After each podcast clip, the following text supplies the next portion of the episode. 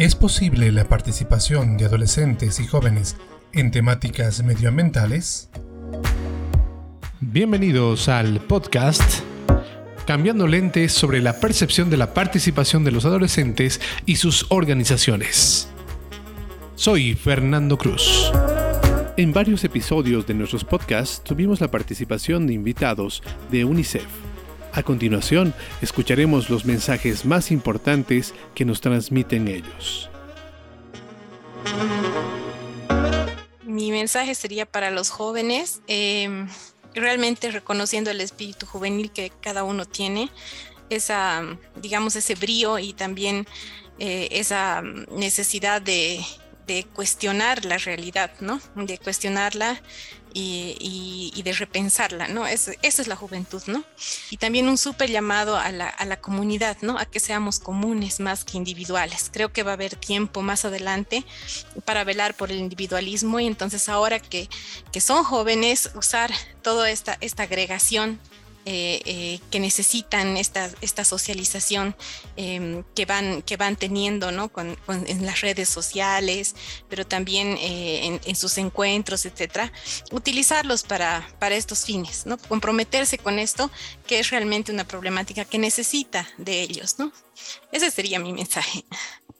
las niñas, niños y adolescentes, que es importante que entiendan que la sociedad necesita de su participación necesita que sus ideas, sus voces se puedan eh, encontrar con las visiones adultas, intercambiar con opiniones de jóvenes y también de adultos mayores, que puedan participar en todos los espacios en los cuales se toman decisiones que les afectan de manera ya sea directa o indirecta y que sus ideas puedan ser tomadas en cuenta en diferentes ámbitos, ¿no? Desde la familia, la escuela, los barrios y también en las comunidades a las que pertenecen. Creo que Em, las niñas que he conocido y las adolescentes que he conocido en los diversos proyectos que hemos venido apoyando a lo largo de estos años, em, con sus diferentes versiones en ciencia o, tecnología, en robótica o en programación, em, me han dejado un mensaje muy claro.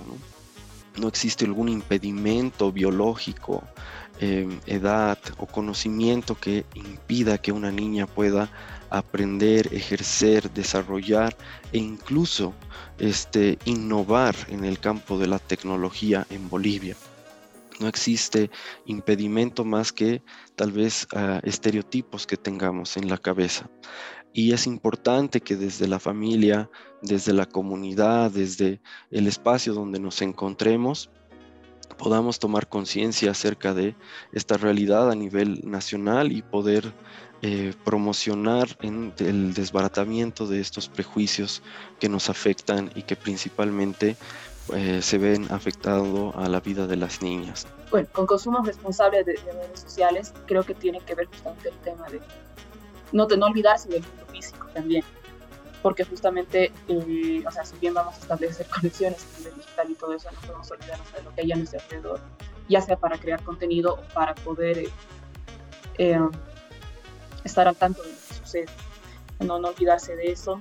Consumo responsable también, yo veo como que también limitar eh, ciertas cosas para con la infodemia y todo esto, que a veces queremos seguir viendo más y más y más, pero a veces las noticias son tan, abrumadoras que lo mejor es también darse una pausa y como que relajarse un poco y ahí volvemos al tema del mundo físico.